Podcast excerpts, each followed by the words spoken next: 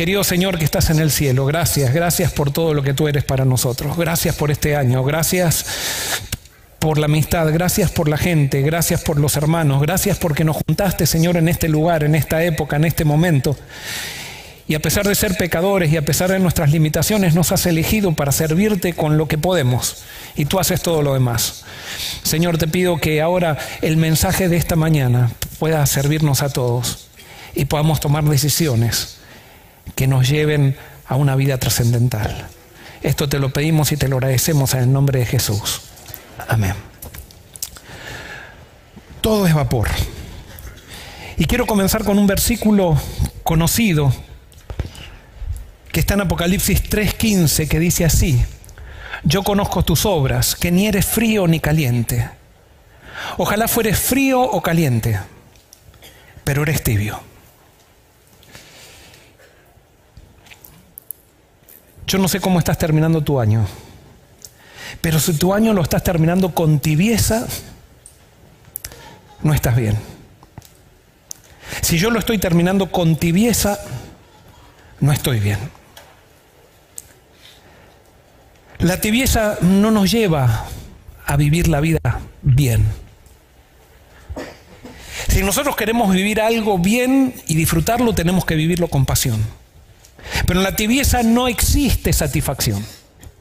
Y por eso el tema de hoy comienza con un consejo que da Jesús, que dice, ojalá fuera frío o caliente. Y por eso si tú has llegado al final del año 2022 y no hay satisfacción en tu vida, lo más probable es porque eres tibio o tibia. Y hoy Jesús te dice, ojalá fuera frío o caliente. Y yo sé que esto a muchos no les cae bien porque nosotros quisiéramos que nos digan palabras bonitas, pero Jesús muchas veces dice palabras, no lo que queremos escuchar, sino lo que necesitamos escuchar. Y Él dice, yo preferiría que seas frío o caliente, pero que no te quedes en el medio. Y por eso yo quiero comenzar hoy el tema de hoy, porque voy a hacer una invitación al final para que el año 2023 dejemos la tibieza, que dejes la tibieza con respecto a tu matrimonio. Por eso no hay satisfacción en tu matrimonio, porque eres tibio o tibia. Que dejes la tibieza con respecto a tu trabajo, por eso no disfrutas de tu trabajo, porque eres tibio o tibia.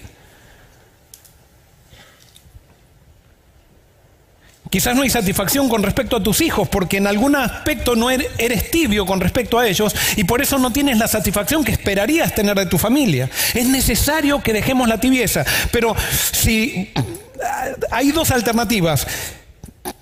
Una es hacernos frío y otra cosa es hacernos caliente. Y entre estar tibio, prefiere Jesús que seamos fríos. Pero no que estemos tibios, no que estemos en el medio. Y por eso todos necesitamos encontrarle sentido a nuestra vida y todos estamos luchando por encontrarle ese sentido. El mundo sufre por falta de sentido. Las personas sufren por falta de sentido. Los psicólogos tienen problemas, o sea, tienen tantos clientes, si podríamos decir así, porque la gente no le encuentra sentido a la vida. Y va al psicólogo para encontrarle sentido a la vida. La falta de sentido es la enfermedad de nuestra época. Y hoy quiero reflexionar sobre el libro de Eclesiastés. Un libro que lo escribe Salomón, según lo que se cree. Y Salomón, cuando se encontró con la tibieza, tomó una decisión. Tomó una decisión y él dijo, yo no quiero ser tibio. Pero él tenía la alternativa de ser caliente o ser frío. Y Salomón tomó la decisión de qué? De ser frío que es mucho mejor que ser tibio. Y por eso, si tú eres tibio, por ejemplo, si tú eres tibio con respecto a la religión y no encuentras satisfacción en respecto a la religión, es mejor que te vayas y no que te quedes en la tibieza. Por supuesto, lo mejor sería que te calientes. Pero si no quieres calentarte, es mejor que no vengas. Y ojo, venir o no venir no determina si estás tibio o estás frío. Y eso vamos a ver hoy. Pero es mejor que seas frío o tibio. Y Salomón decidió ser frío. Él decidió sacar a Dios de la ecuación de su vida. Dijo, voy a ver qué pasa si saco a Dios de la ecuación de mi vida. Y él, su experiencia, la registra en el Eclesiastés, que en parte es un testimonio. Este libro es un poquito difícil de entender porque ustedes van a encontrar muchas cosas negativas en este libro. Y yo hoy quiero que lo entendamos quizás de una manera diferente y vamos a repasar algunas cosas. Vamos a ver el testimonio de Salomón. Dice, yo el predicador fui rey de Israel y reiné en la ciudad de Jerusalén. Toda mi sabiduría la dediqué a tratar de entender lo que se hace en este mundo. Esta es la tarea que Dios nos dejó y es una tarea muy pesada. Pude darme cuenta de que no tiene sentido nada de lo que se hace en este mundo. Todo es como querer atrapar el viento. En otras palabras, Salomón dice, miren, yo voy a sacar a Dios de la ecuación de mi vida y me voy a dedicar a encontrar las respuestas, las respuestas de la vida. Y resulta que él se trató de hacerse sabio, trató de tener todas las respuestas, pero resulta que cuanto más respuestas tenían, tenía, más preguntas surgían. Porque mientras más respuestas encontramos en la vida, más preguntas surgen, porque mientras más sabemos, nos damos cuenta que más que menos sabemos al respecto de todo. Pero Salomón quería tener todas las respuestas y se dio cuenta que vivir tratando de encontrar todas las respuestas no, no tiene sentido. La gente que vive tratando de encontrar todas las respuestas está amargada. La gente que vive tratando de encontrar todas las respuestas es dogmática. No puede dialogar. Tiene que imponer su manera de pensar porque necesita estar seguro con respecto a todo. Y quiero decirte algo. En la vida no vas a encontrar respuesta a todas las cosas. Es más, vas a tener que aprender a vivir sin todas las respuestas.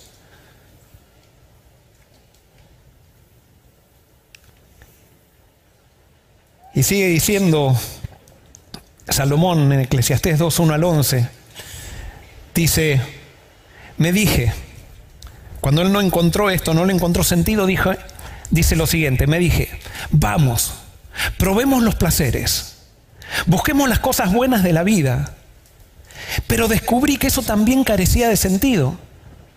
Entonces dije, la risa, es tonta. ¿De qué sirve andar en busca de placeres. Sí, al principio comenzó a divertirse y este mensaje espero que también le llegue que lo escuchen bien los jóvenes. Él empezó a divertirse, comenzó a, hacer las cosas que proponía la sociedad, que eran las cosas que traían felicidad. Y resulta que cuando él trataba de hacer eso, en un principio se divertía, pero llegó un momento que a la risa le pareció tonta, la risa le pareció hueca. ¿Qué sentido tiene esto? Y sigue diciendo, después de pensarlo bien, decidí alegrarme con vino. Y mientras seguía buscando sabiduría, me aferré a la insensatez. Así traté de experimentar la única felicidad que la mayoría de la gente encuentra en su corto paso por este mundo. También traté de encontrar sentido a la vida edificándome enormes mansiones y plantando hermosos viñedos. Hice jardines y parques y los llené de toda clase de árboles frutales. Construí represas para juntar agua con la cual regar todos mis huertos florecientes. Compré esclavos y esclavas y otros nacieron en mi propiedad. También tuve enormes manadas y rebaños, más que cualquiera de los reyes que vivieron en Jerusalén antes que yo. Nadie había llegado a ser tan rico como Salomón en Jerusalén. Él llegó a ser el hombre más próspero, tenía empresas, tenía empleados, ahí dice esclavos y esclavas, tenía empleados, lo que sería ahora empleados que trabajaban para él. Y entonces las empresas se reproducían sola, solas y nadie tenía tanto dinero como Salomón. Y sigue diciendo, junté grandes cantidades de plata y oro, el tesoro de muchos reyes y provincias. Contraté cantores estupendos, tanto hombres como mujeres, y tuve muchas concubinas hermosas. Tuve todo lo que un hombre puede desear. Tuve todo lo que la sociedad propone como la esencia de la felicidad. Es más, ustedes saben bien la historia que dice que Salomón llegó hasta tener mil mujeres. Y era muy admirado. No era un loco de la guerra. Y dice así, de modo que me hice más poderoso que todos los que, vivieron en Jerusalén antes que yo. Y mi sabiduría nunca falló. Todo lo que quise lo hice mío. No me negué a ningún placer. Hasta descubrí que me daba gran satisfacción trabajar mucho, la, la recompensa de toda mi labor. O sea, eh, Salomón no era un loco así que decía, no, él está viviendo una vida de... No, él vivía no se negaba ningún placer, pero dentro de todo conservaba la cordura. Era admirado por todo el mundo, era famoso. Nadie... Eh, nadie, digamos, decía qué fea la vida de Salomón. Todos querían tener la vida de Salomón.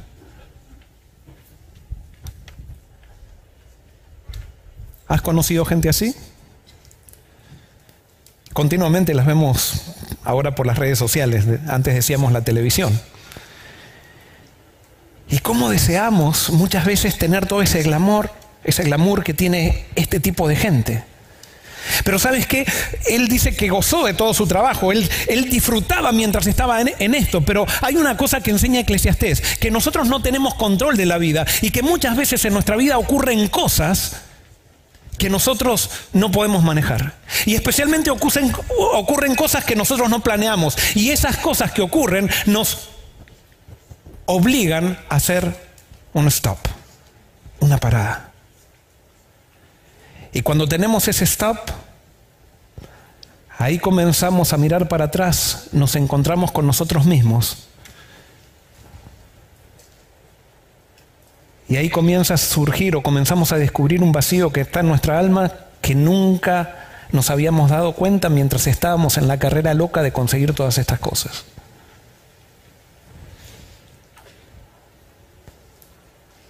¿Será que estamos trabajando, terminando el año 2022 en medio de una carrera loca? Atrás de conseguir el sueño americano, atrás de lograr todas esas ambiciones que la sociedad, incluso nuestro contexto local,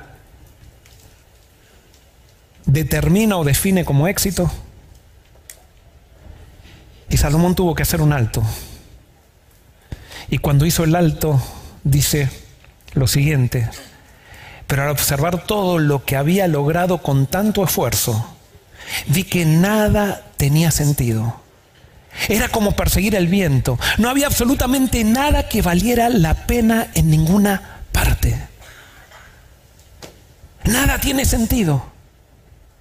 Y entonces Salomón, después de vivir esta carrera loca por encontrar las cosas, después de desperdiciar muchos años tratando de conseguir todo aquello que él describía, entonces llega a una conclusión, que es la conclusión que, con la cual comienza su libro. Y llega a una conclusión que está en Eclesiastés 1.2 que dice, vanidad de vanidades, dijo el predicador, vanidad de vanidades, todo es vanidad. No dice algunas cosas, sino que todo es vanidad. Esto se podría traducir también así. Nada tiene sentido, dice el maestro. Ningún sentido en absoluto. ¿Será que hoy alguien llegó aquí y llegó con ese sentimiento de chasco? ¿Con ese sentimiento de que nada tiene sentido y que no sabe realmente para qué está en la vida? Bueno, hoy Dios tiene un mensaje para ti y para mí también. En realidad, si vamos al hebreo, cuando dice vanidad de vanidades, la palabra dice vapor de vapores, dijo el predicador. Vapor de vapores, todo es vapor. Salomón dice, todo es vapor. O sea, yo quise eh, algo que me parecía real, pero no, era solamente humo, era solamente vapor. ¿Cuántas veces he casado personas que tienen toda una ambición y después se chasquean de la vida, se chasquean del matrimonio? Gente que se chasquea de un montón de cosas. ¿Por qué? Porque los chascos generalmente tienen que ver con las grandes expectativas que nosotros tuvimos con respecto a algo. Y generalmente la persona que tiene muchas expectativas vive chasqueado. Todos queremos ser felices. Salomón quería ser feliz. Pero el gran problema es que no todos llegamos a ser felices y realmente muy pocos llegan a ser felices. Muy pocos llegan a encontrarle el sentido a la vida. Y por eso Salomón quiere escribió este libro para que nosotros entendamos dónde está la verdadera felicidad. Pero quiero decirles que yo no entendía bien esto de vapor de vapores, o sea, cuando descubrí esto, vapor de vapores, me acordé de una experiencia que yo había vivido cuando era chico. Habíamos ido de vacaciones, yo tenía unos 5 o 6 años, habíamos ido de vacaciones con mi familia a Tucumán. Y resulta que eh, había un retiro espiritual de fin de semana que se realizaba en la montaña. Y yo nunca había estado en la montaña y entonces eh, cuando mi familia me dijo que íbamos a ir a la montaña el fin de semana, yo me puse muy contento y estaba muy ansioso esperando ese momento de poder ir a la montaña. Y bueno, el viernes nos despertamos, yo me desperté más temprano que todos y desayunamos rápido, subimos al auto y entonces fuimos camino a la montaña.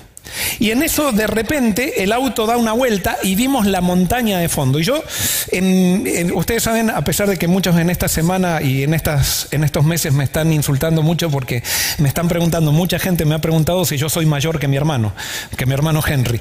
Y resulta que no, yo soy menor que él. Y yo soy el menor. Tengo mi hermana que es la mayor, sigue mi hermano y yo soy el menor. Y como yo era el menor de la familia, cuando íbamos en el auto siempre me tocaba ir en el medio, a mí, en el asiento atrás del medio. Entonces yo iba en el medio y de repente da vuelta el auto y vimos la montaña de fondo y había unas nubes que tapaban la cima de la montaña. Y yo cuando vi las nubes me, quedé sorprendido. Y entonces mi hermano me pega un codazo y me dice, Joel, ¿qué? Yo lo miro y le digo, ¿qué? Me dice, vamos a llegar a las nubes. Y yo lo miro y digo, ¿en serio, Henry? ¿Vamos a llegar a las nubes? Y entonces me dice, sí, vamos a llegar a las nubes. Yo no le creía, siempre me estaban haciendo chiste. Entonces le, dije a mi hermana, Mariel, vamos a llegar a las nubes. Y mm, mi hermana me dice, sí, Joel, vamos a llegar a las nubes. Papá, vamos a llegar a las nubes. Sí, mamá, vamos a llegar a las nubes. Sí, vamos, vamos a llegar a las nubes. Y yo entonces ahí me empecé a imaginar cuando lleguemos a las nubes. Y yo tenía la idea de las nubes, era lo que la televisión me había mostrado. Yo había visto en los dibujitos animados que cuando una persona estaba en las nubes, se tiraba arriba de las nubes, las nubes eran como un colchón. Entonces, yo dije, esto, y a mí me era muy inquieto yo, entonces yo dije, esta es mi, oportunidad, vamos a llegar a las nubes. Le dije, papá, por favor, cuando lleguemos a las nubes, para el auto. Yo quiero bajarme en las nubes y quiero tirarme en una nube. Se rieron todos. Todos se rieron, yo no entendía por qué se reían, pero yo estaba ansioso. Y mientras íbamos subiendo la montaña, cada vez íbamos, estaba más ansioso viendo que estábamos llegando a la nube. Y de repente da vuelta el auto y entramos en una neblina espesa. Pasaron dos minutos y mi papá para el auto y mi hermano me pega un codazo y me dice, Joel, llegamos a las nubes. Y yo lo miro y digo, no. Y la miro a mi hermana y le digo, Mariel, ¿llegamos a las nubes? Sí, llegamos a las nubes. Entonces le digo, papá, mamá, ¿llegamos a las nubes? Y mi papá me dice, Joel, paré el auto, vos querías bajarte en la nube. Así, paré el auto para que te bajes en la nube. Y se, se reían ellos. Y bajaron todos, me bajé, y cuando quise tirarme en la nube, y quise agarrar la nube que yo pensaba que era como algodón, la nube era simplemente vapor. Vapor. ¡Qué chasco! Vapor de vapores. Todo es vapor.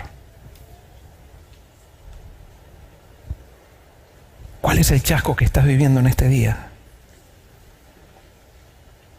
Vapor. ¿En dónde pusiste tus expectativas en la vida? ¿En lo que la televisión te dijo que era la felicidad? ¿En lo que la sociedad te empuja para que busques porque ese es el símbolo del éxito de la felicidad? Vapor de vapores. Todo es vapor. Y entonces Salomón sigue diciendo, he visto asimismo que toda obra de bien, perdón, he visto asimismo que toda obra bien hecha despierta la envidia del hombre contra su prójimo. También esto es sin sentido y como perseguir al viento. Sí, yo traté de destacarme, traté de mandar informes diciendo cuántos bautismos tenemos en la iglesia, traté de destacarme con el auto que me, que, me compré, traté de hacer las cosas mejor que todos y me di cuenta que cuando tenía éxito la gente simplemente me envidiaba, me quedé más solo que nunca. A veces vivimos en esa carrera por destacarnos y no nos damos cuenta, que era lo que no se daba cuenta Salomón, que cuando nosotros vivimos para destacarnos, lo único que conseguimos es quedarnos solos. Porque todos los que están contigo no están contigo por ti, sino que están por ti, contigo por el éxito que tú representas y por los beneficios que ellos puedan tener alrededor de tu éxito, de ese éxito que tú creaste, sacándote fotos en Facebook, haciendo marketing de tu persona, mostrando cuánto éxito tienes, pero la gente realmente no te valora y llega un momento que haces un alto y te das cuenta que estás solo.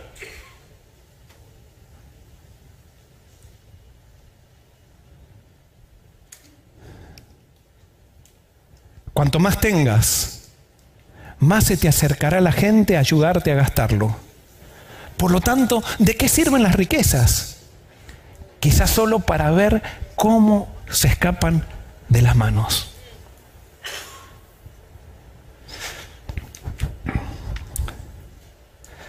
Tengo amigos que son tienen mucho dinero y me decían, ¿sabes Joel? No me gusta ir a la iglesia. Porque voy a la iglesia y la gente cuando me ve simplemente está pensando en la donación que puedo dar. Y a veces se hace todo muy difícil. Es como la chica esa que es tan hermosa, que todas las chicas quieren ser hermosas, pero a veces no se dan cuenta que la hermosura termina siendo una prueba. Porque todos los chicos quieren tener a la más hermosa, simplemente por tener a la más hermosa y por competir con los otros compañeros. Pero en realidad no están interesadas en ella. No están interesados en ella, están interesados en su belleza.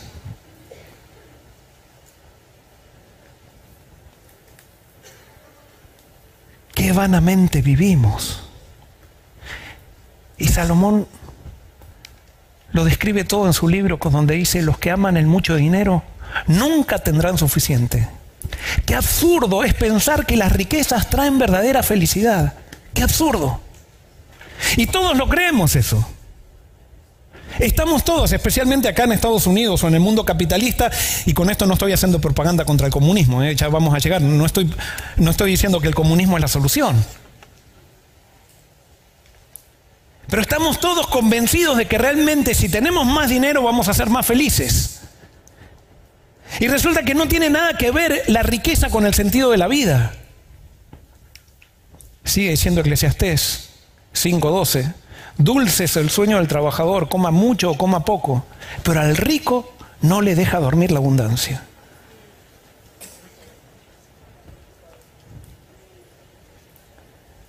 ¿Cuántas personas sentían mucha satisfacción mientras eran pobres, mientras estaban trabajando? Para lograr tener cierta estabilidad y resulta que cuando llega la estabilidad perdieron la felicidad que tenían cuando tenían la pobreza. Ganaron muchas cosas materiales que pensaban que iban a profundizar su felicidad, su felicidad pero resulta que perdieron todo. Tener bienes materiales no significa ganar la vida. Y por eso alguien puede decir, bueno, entonces vamos a ser pobres. No, tampoco. Es que ni la riqueza tiene sentido, según Salomón, ni tampoco la pobreza. Y fíjense cómo define la pobreza. Dice, los necios se cruzan de brazos y acaban en la ruina. O sea, no es cuestión de tampoco voy a, voy a ser pobre, voy a ser feliz. No, no, esa no es la solución tampoco. Porque hay gente que dice, no, no soy feliz con la riqueza, ahora voy a ser pobre, me voy a ser comunista. No, capitalismo no, comunismo. Y vivimos peleándonos entre capitalistas y comunistas cuando la solución no está ni en el capitalismo ni en el comunismo. Por la pereza se hunde el techo, por el ocio gotea la casa. Eclesiastés 10:11. Y no quiere decir que todo aquel que es pobre es perezoso. No, muchas veces una persona es pobre porque es pobre. En realidad, una persona trabajadora, trabajadora nunca es pobre porque nosotros medimos la pobreza por medio de los bienes materiales y para la vida en real, la pobreza y la riqueza no se miden por bienes materiales, se mide por encontrarle sentido a la vida. Y puede haber una persona con muy pocos bienes materiales, pero que le encontró sentido a la vida, por lo tanto esa persona es riquísima con respecto a una persona que está llena de bienes materiales, pero no le encontró sentido a la vida. Y fíjense para que vean que Salomón no es un extremista. Eclesiastés 9:11 dice, la sabiduría es aún mejor cuando uno tiene dinero. Ambas cosas son de beneficio a lo largo de la vida. O sea, el dinero es algo bueno y hay gente que Dios le dio, le dio el don de saber hacer dinero y cuando las personas que saben hacer dinero utilizan ese dinero con sentido y le encontraron sentido a la vida, son una bendición para las demás personas. Y por eso no estamos aquí en contra de los ricos. Es más, hay muchas personas aquí que son de buen pasar que ayudan muchísimo a Forest City. No estamos en contra de que de los pobres en el sentido de decir el rico es el único que ayuda a Forest City. El rico posiblemente ayuda con el don que Dios le dio para ayudar a Forest City y hay pobres que ayudan con los dones que Dios le dio para ayudar a Forest City. Cuando le encontramos sentido a la vida, todos podemos aportar al todo. Cada uno con el don que Dios le dio. Pero Salomón también se da cuenta que en la vida hay un sinsentido cuando no construimos relaciones. Y fíjense lo que dice Eclesiastés 4.7. También observé otro ejemplo de algo absurdo debajo del sol. Es el caso del hombre que está totalmente solo, sin hijos ni hermanos. No obstante, trabaja mucho para acumular toda la riqueza posible. Estamos trabajando y trabajando y trabajando, pero entonces no dedicamos tiempo para las relaciones. Y al no dedicar tiempo de las relaciones, vamos perdiendo las relaciones, pero vamos ganando más dinero.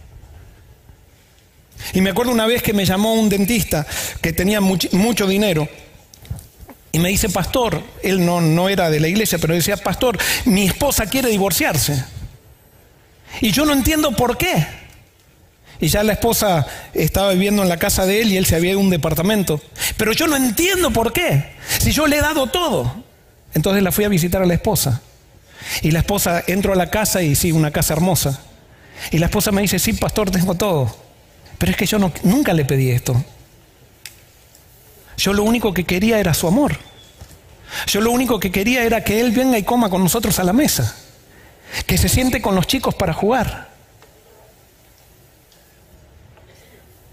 Y para ella estaba muy claro que ella no había recibido todo. Pero yo iba y hablaba con él y él lloraba y me decía, no entiendo, Joel, no entiendo cómo ella me está haciendo tan ingrata si yo siempre les di todo. Es que no les había dado todo.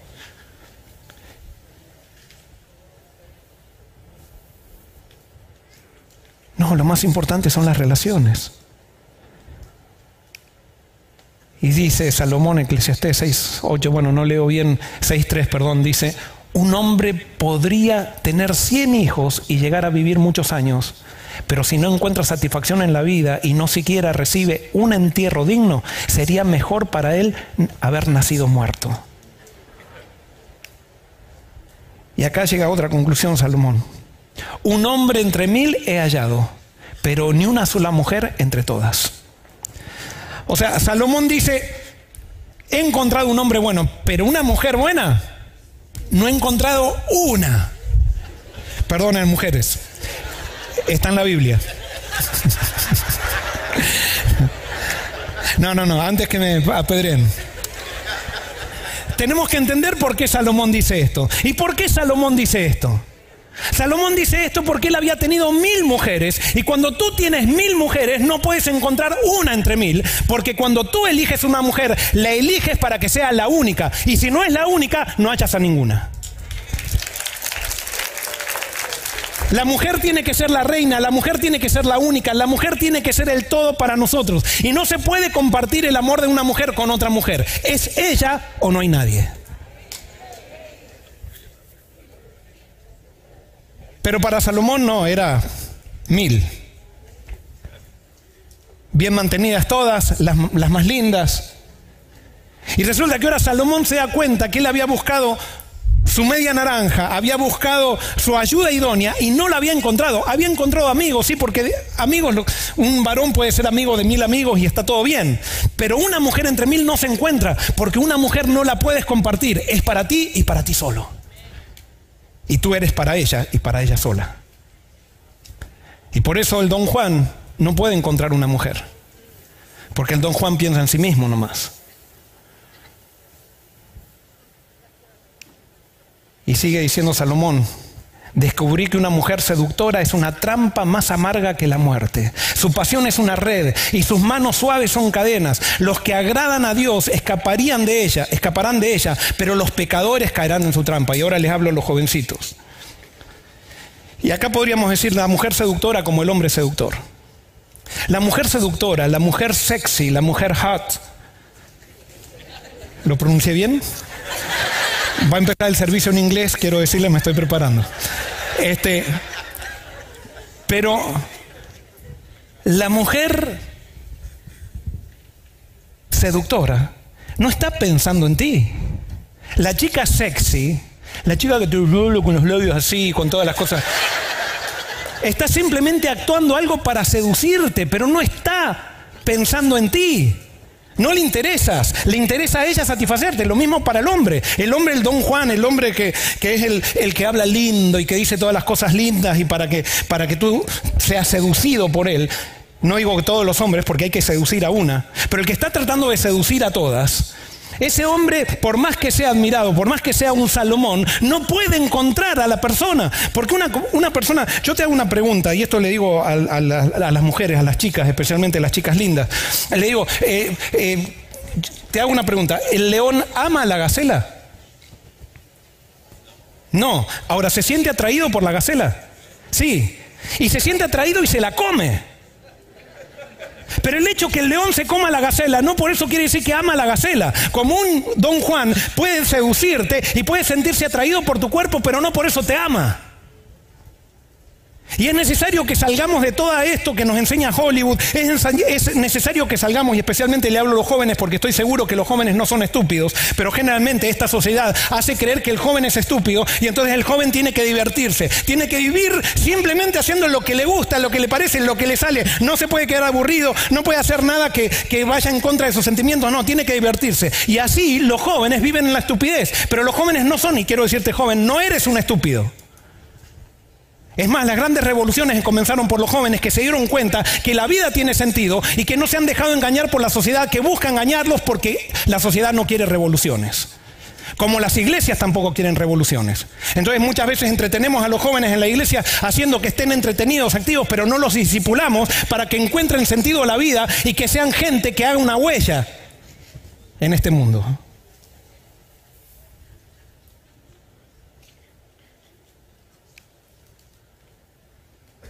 Y después hay otro sinsentido que describe Salomón.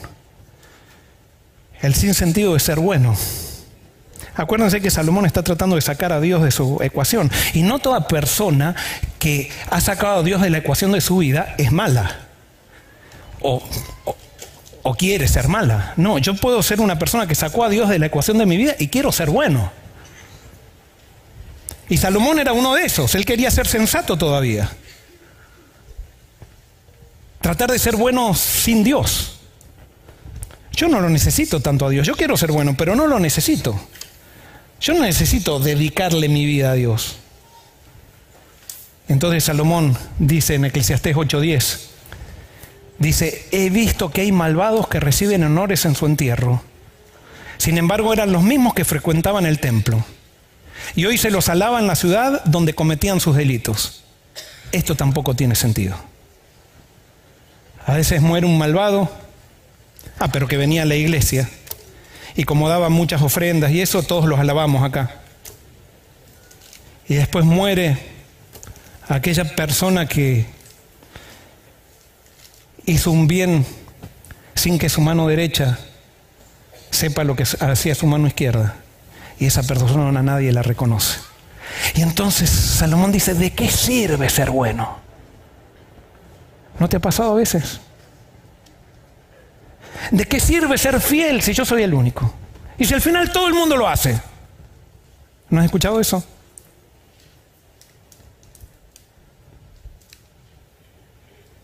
Y eso no es todo lo que carece de sentido en nuestro mundo. En esta vida a las personas buenas se les suele tratar como si fueran malvadas y a las malvadas como si fueran buenas. Eso no tiene sentido, dice Salomón. Y eso a veces pasa en las iglesias. Creo que pasa más en las iglesias que en ningún lado. Que a los que quieren hacer algo a favor de la iglesia, porque quieren hacer cambios que son, van de acuerdo con los principios de la palabra de Dios, dicen, está en contra de la iglesia. Es un malvado o una malvada. Y después a los que quieren mantener las cosas como siempre, para que la maquinita siga como siempre, a esos son los que... Si las miserias que vivía Salomón se viven hoy también, en todos lados. Y yo hablo del contexto de la iglesia, eso pasa en los trabajos, ustedes lo saben muy bien. sigue diciendo Salomón, me di cuenta de que el sabio y el necio, de que el sabio y el necio tienen el mismo destino. Los dos mueren. Así que me dijo, me dije, ya que voy a terminar igual que el necio, ¿de qué vale toda mi sabiduría? Nada tiene sentido. Mejor me hago un necio si al final todos vamos a morir.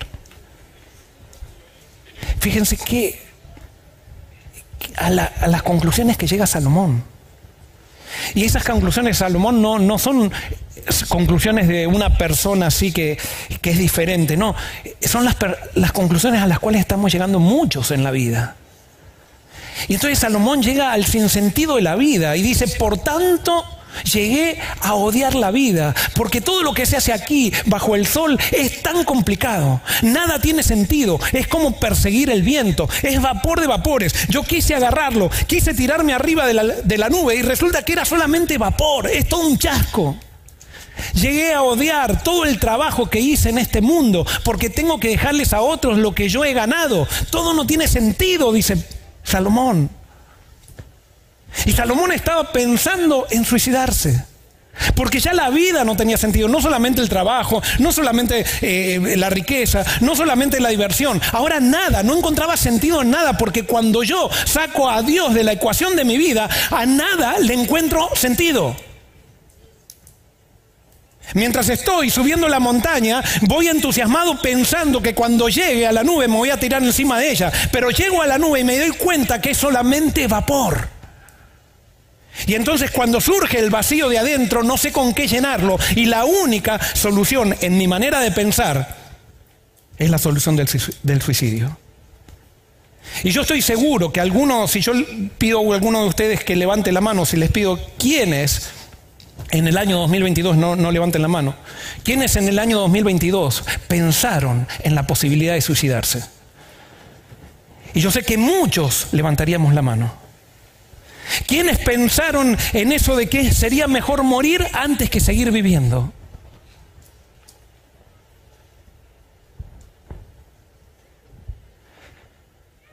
Pero ¿saben qué? Salomón al final de su vida pone un fin a la vida sin sentido. Y Salomón llega a una conclusión muy sencilla. Es tan sencilla después de todo esto que hemos hablado. Eso está en Eclesiastés 12, 13. Dice, mi conclusión final es la siguiente. Teme a Dios y obedece sus mandatos. Muy simple. Teme a Dios y obedece sus mandatos. Eh, eh, acá, ojo, Acá no está diciendo, teme a Dios y respeta los mandatos de una iglesia. Porque nosotros tendemos a confundir a Dios con la iglesia. Y sabes que los mandatos de Dios no son los mandatos de las iglesias muchas veces, muchas veces. Los mandatos de Dios son mandatos que nos aconseja cómo vivir mejor para disfrutar de la vida. Los mandatos de Dios tienen que ver con la realidad. Por ejemplo, un mandato de Dios es, eh, no te tires de cabeza al piso porque te va a salir un chichón. Eso es mandato de Dios. Y nadie puede decir, eh, qué, exagerado Dios, ¿por qué me está pidiendo que me tire de cabeza al piso? No, porque es lógico eso. las cosas que Dios pide son lógicas. Son lógicas con la vida, son lógicas con la realidad, son lógicas con las relaciones. Pero resulta que las iglesias le hemos metido un montón de aditamentos a lo que Dios pide y hemos hecho confundir a la gente de que Dios está pidiendo cosas que nosotros pedimos, pero no son las que Dios realmente pide. Hay dos cosas que solamente pide Dios, ama a Dios y ama al prójimo. Después todo lo demás está de más. Pero nosotros hemos agregado un montón de cosas. Ayer estaba hablando con amigos que me contaban, eh, que, me contaban, por ejemplo, que en la iglesia de ellos, si eh, una persona tenía corbata, no podía subir a la plataforma. Pero si estaba, podía estar acá abajo sin corbata, pero subía arriba y tenía que tener la corbata. Yo sé, ¿cuántos han escuchado esos argumentos y han vivido esos argumentos? Eso es la religión, hermano. Esa es la religión tóxica que nos hace locos.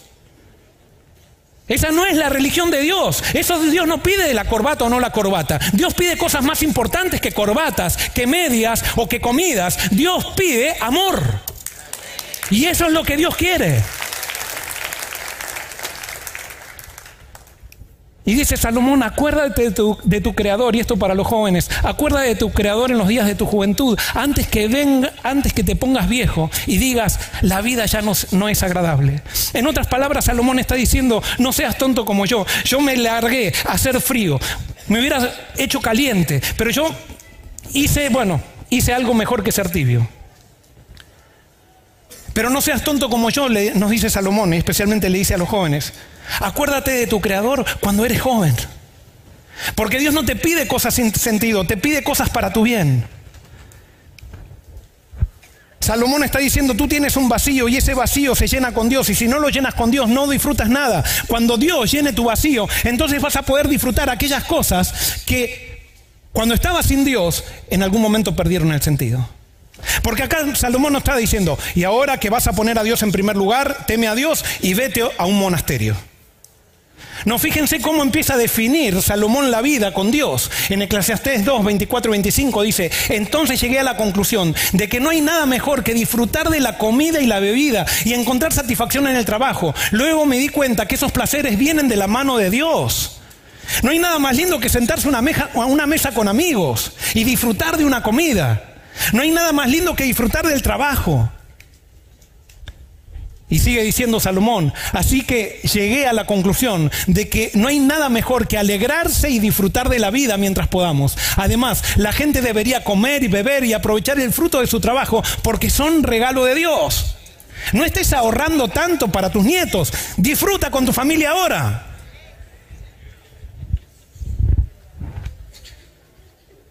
Dejemos un poco el trabajo. Como decía, un hombre decía, muchas veces le dije a mis hijos que no me interrumpan en el trabajo y ahora que soy sabio me di cuenta que lo que más me ha interrumpido en mi vida es mi trabajo.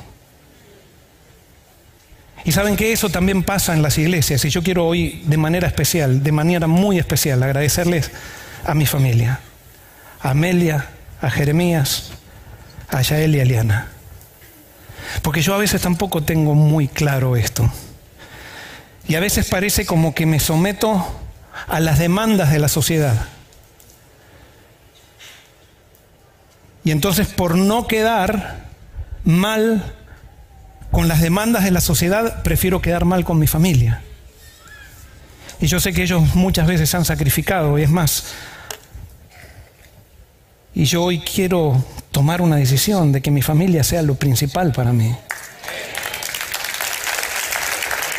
Y quiero agradecerles por esa pausa. Yo me acuerdo cuando estaba en una iglesia que les dije, en esa iglesia les dije, yo no voy a tener ningún lunes para la iglesia, los lunes van a ser para la familia. Y esto va a ser religión para mí.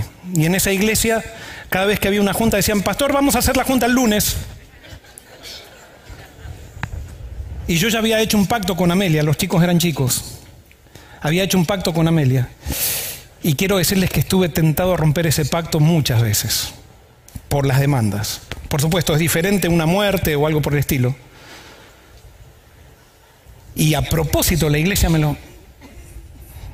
Pero eso dio resultados en ese tiempo.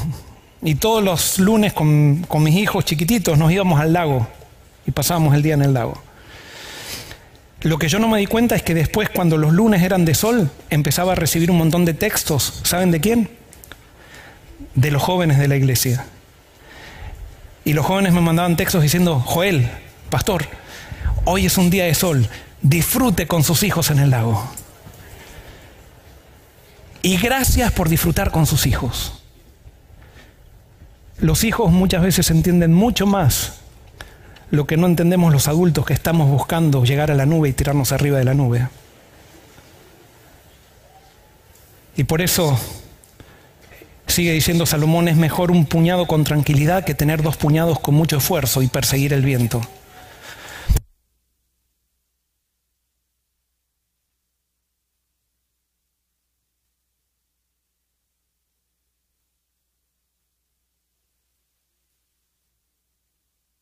Ahora no anda, ahí está.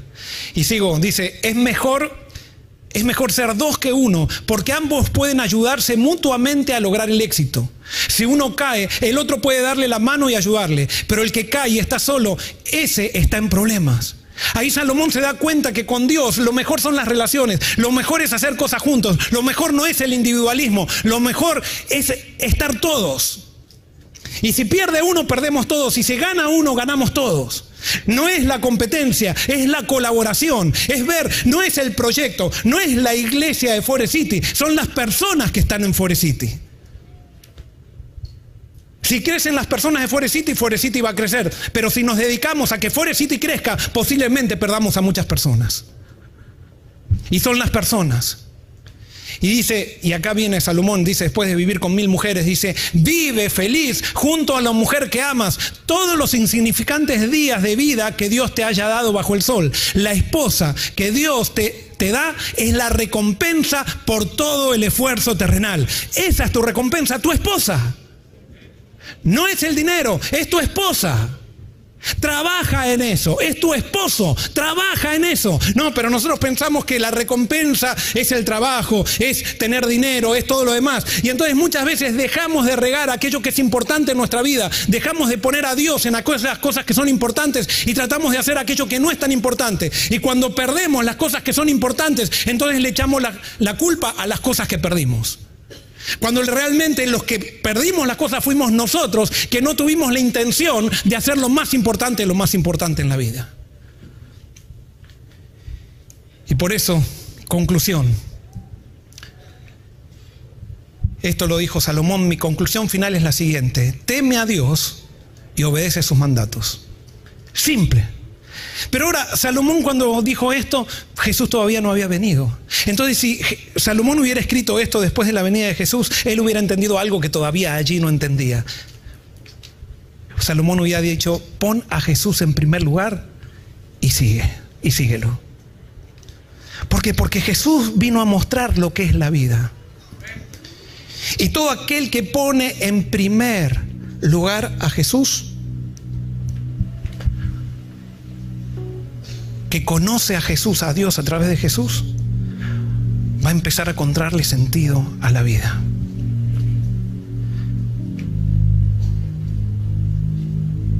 Entonces, hoy yo simplemente te invito a que tomes una decisión, a poner a Jesús, a Dios en primer lugar en este año 2023.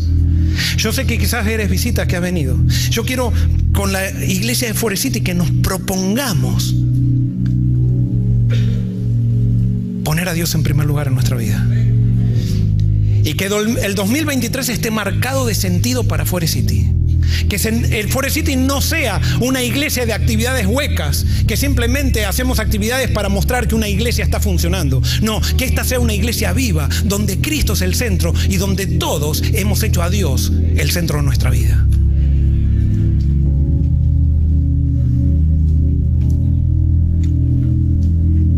Eso es lo que dice Salomón. Si esa es nuestra decisión, fíjense lo que dice Salomón. Así que adelante.